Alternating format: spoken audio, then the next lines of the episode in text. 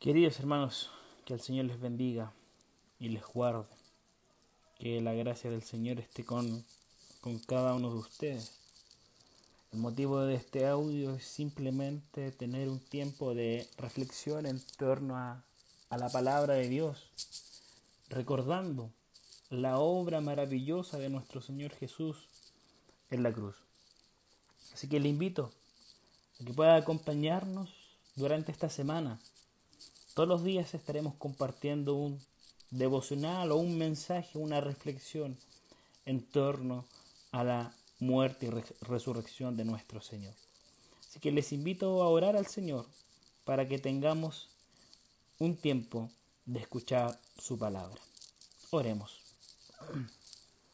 Tú eres bueno, tú eres santo, oh Dios, y es por eso que te alabamos y bendecimos tu nombre y te eh, glorificamos también por enviar a tu Hijo Jesucristo a morir por nosotros, a sufrir lo que nosotros debiésemos haber sufrido. Gracias Dios por enviar a tu Hijo, que es muestra de tu amor y tu misericordia, pero también de tu justicia. Gracias Dios por tu Hijo Jesucristo. En el nombre de Jesús. Amén. Bien, queridos hermanos, el texto que me gustaría leer con ustedes se encuentra en la carta de Pablo a los Gálatas, capítulo 3, desde el, versículo 13 solamente, un, solo versículo, pero un texto bastante potente. Dice así la palabra del Señor. Cristo nos rescató de la maldición de la ley al hacerse maldición por nosotros pues está escrito, maldito todo el que es colgado en un madero.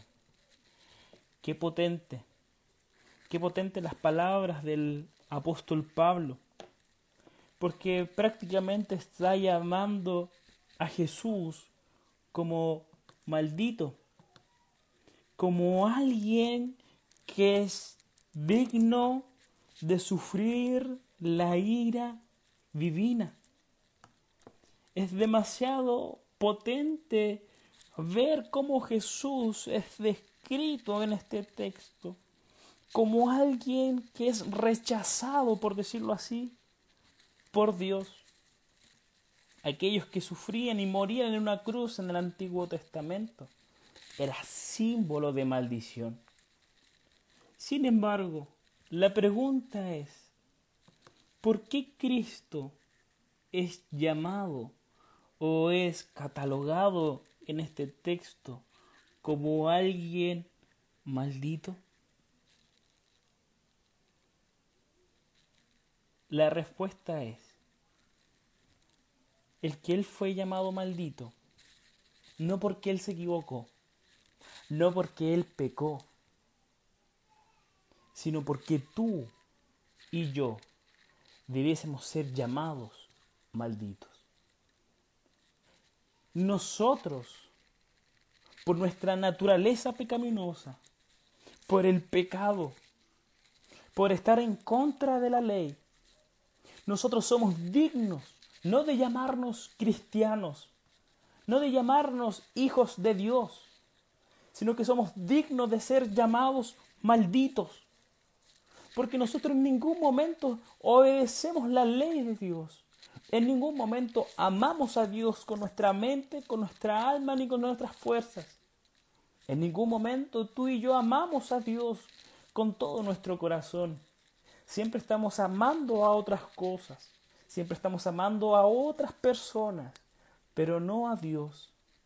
Por lo tanto, nosotros debiésemos ser llamados malditos.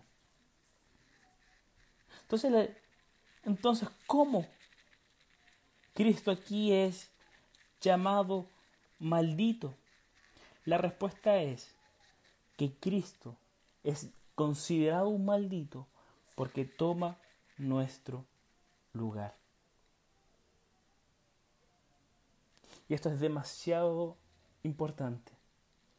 Cristo absorbe y recibe la ira del Padre. Por eso, queridos hermanos, que cuando usted vea la cruz y mira y contempla la cruz, usted no tan solo va a ver amor, sino también va a ver justicia. Es potente que nosotros entendamos que la maldición fue transferida a Cristo. Y es Cristo quien se colocó voluntariamente sobre sí mismo a fin de darnos libertad, que es la temática de, la carta de a los Gálatas. Es Cristo quien decide tomar el cáliz. Es Cristo quien decide beber y sufrir el golpe de la ley que nosotros debiésemos sufrir. Cristo muere en nuestro lugar y en nuestro favor. El sacrificio de Cristo es una causa o es la causa de nuestra salvación. Queridos hermanos, estamos en tiempos de Semana Santa y estamos en tiempo en que recordamos y reflexionamos en torno a la cruz de nuestro Señor Jesús. Pero también es un momento donde recordamos que ya nosotros no somos condenados, ya de que no hay ninguna condenación para aquellos que están en Cristo Jesús, no por tus méritos, no por tus capacidades, no por tus fuerzas, sino porque Cristo, porque Cristo decidió libremente y por gracia morir por nosotros. ¿No es maravilloso? ¿Has dimensionado esto? ¿Has dimensionado que la justificación que tenemos en Cristo implica una plena satisfacción de las demandas de la ley? ¿Has dimensionado que la justificación que tenemos en Cristo redunda en un rescate de la maldición de la ley. Has dimensionado que las grandes promesas que se hicieron en Abraham recaen en nosotros también. Aquellos que creemos por gracia, porque Cristo es el que nos justifica. Y ahora podemos ser llamados hijos de Dios. Es gracias a la obra de Jesucristo que el Espíritu prometido nos convence de pecado y de la justicia y del juicio. Es el Espíritu prometido que es dado a nosotros por la fe y no por las obras de la ley.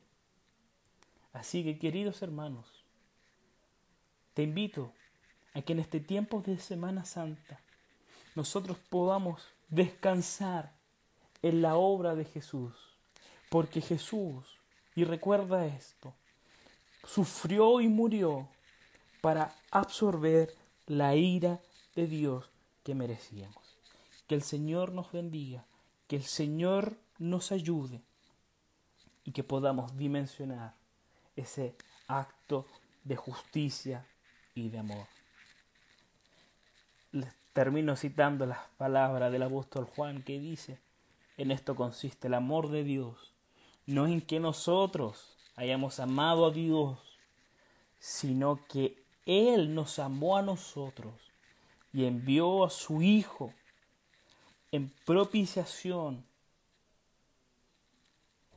por nuestros pecados. Que el Señor nos ayude y recordemos esto de por qué Cristo sufrió y murió, y murió por nosotros, para absorber la ira del Padre.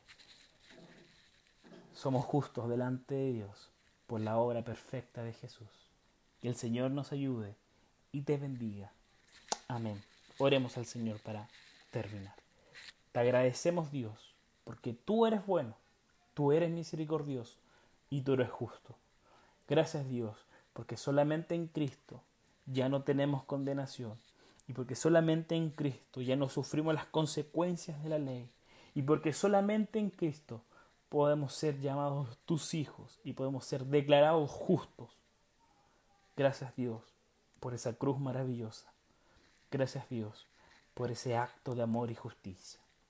Amén y amén.